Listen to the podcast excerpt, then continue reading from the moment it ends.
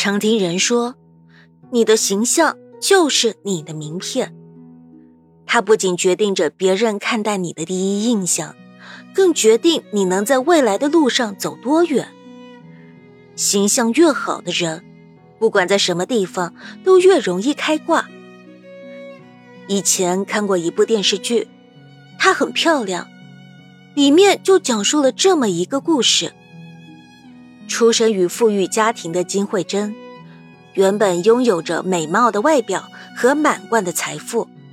但一场家庭变故却使她失去一切，甚至与从小一起长大的青梅竹马天各一方。她本来有着良好的皮肤底子，但到青春期后，却因为黑暗而忙碌的生活，放弃了对自身形象的追求。整个人因为不修边幅而变得难看起来，就像人群中最不起眼的丑小鸭，在这个美貌主义盛行的国度显得格外尴尬和突兀。即使终于和想念已久的初恋重逢，对方也完全没有认出他来，甚至以无礼的举动对待他。金慧珍就此深受刺激，终于明白过来，开始奋发向上，改变自己。将一头乱成鸡窝的天然卷发烫直，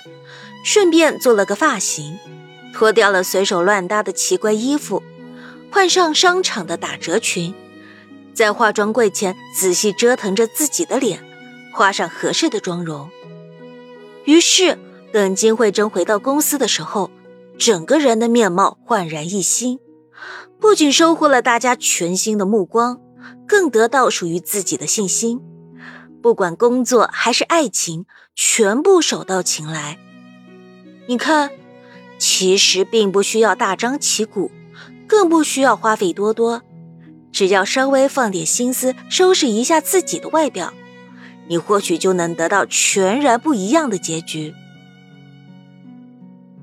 一直以来都很喜欢的 Coco Chanel 曾经说过：“穿着破旧的裙子，人们记住的是裙子。”穿着优雅的裙子，人们记住的是穿裙子的女人。的确，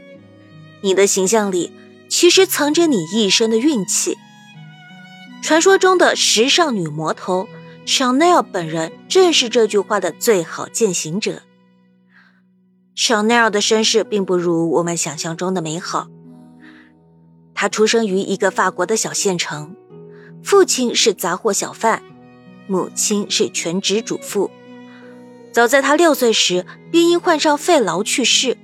之后，父亲便抛下五个兄弟姐妹而消失。年幼的 Chanel 一直被寄养在粗俗的姨妈家，但尽管如此，她从未放弃过对于美的追求。在孤独的童年岁月里，她经常躲在阁楼的角落里，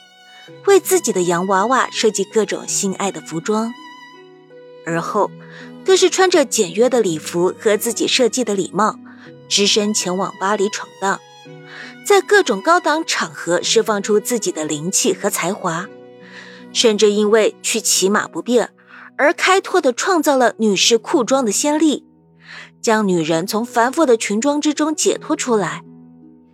她始终坚信着，不管在什么样的环境下，都要保持最精致、最美丽的自我。即使生活不曾取悦于他，他还是创造了自己的生活，靠着自身形象，在衣香鬓影的时尚圈闯出一片天。的确，纯粹的以貌取人不可取，人不应该只看外貌而存活。但我们必须要明确一个观点：在你拥有良好形象的时候，别人才更愿意去了解你的灵魂。了解你的思想，了解你的才华。或许，形象不是生存的必需品，但它一定是打开某扇门的敲砖石。如果你整天把自己打扮的邋里邋遢、不修边幅，那么你对外所呈现出来的态度一定是糊里糊涂、满不在乎。如果你整天把自己打扮的赏心悦目、干干净净，那么，你向外界所传递的信息，则一定是积极向上的。莎士比亚说过：“上帝赐予我们一张面容，而我们为自己造就另一张。也许二十岁之前，我们的长相由父母决定，那么二十岁之后，我们的形象则由自己负责。这并不是说你要花多少钱、多少时间把自己打扮成完全不同于自身的样子，而是要培养出对生活尊重的态度，穿适合自己的衣裳，清爽干净则可。你的形象越好，就越容易过上开挂的人生。